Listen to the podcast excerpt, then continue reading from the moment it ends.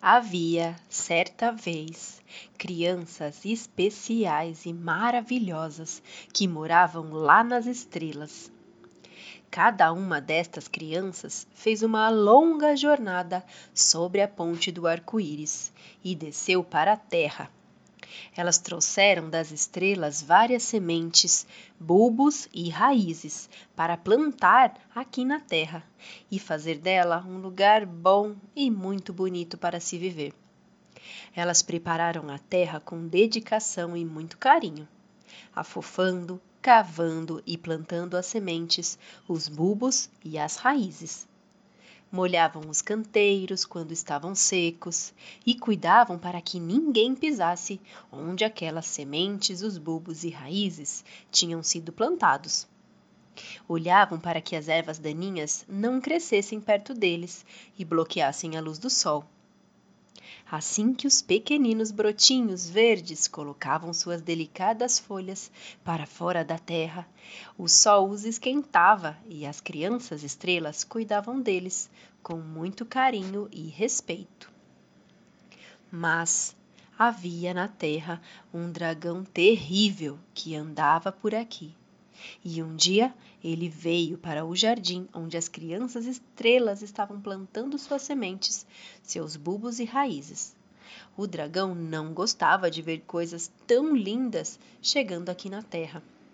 Ele ficou muito bravo e começou a cuspir fogo por todo o jardim. Os pequenos brotinhos verdes que estavam crescendo tão lindos e com tanto cuidado começaram a secar e tornaram-se amarelos e feios. As crianças estrelas não sabiam o que fazer. Elas estavam muito tristes, pois os presentes que haviam trazido para a terra estavam sendo destruídos pelo terrível dragão. Mas de repente, uma luz dourada inundou o jardim. Era um cavaleiro numa armadura brilhante, montando um lindo cavalo branco. Em suas mãos trazia uma espada dourada. Era São Micael. O cavaleiro lutou bravamente com o dragão, até que ele ficou tão fraco que caiu sobre os pés do cavaleiro, prometendo ser seu servidor para todo sempre. São Micael voltou-se para as crianças e sorriu para elas e para o jardim. Nas plantas começaram a crescer folhinhas novas e brotos, e as crianças correram para levar-lhes água.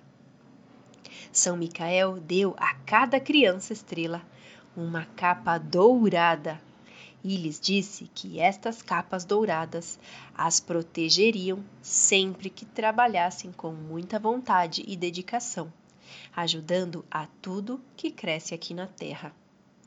As crianças estrelas colocaram suas capas douradas e cuidaram do jardim.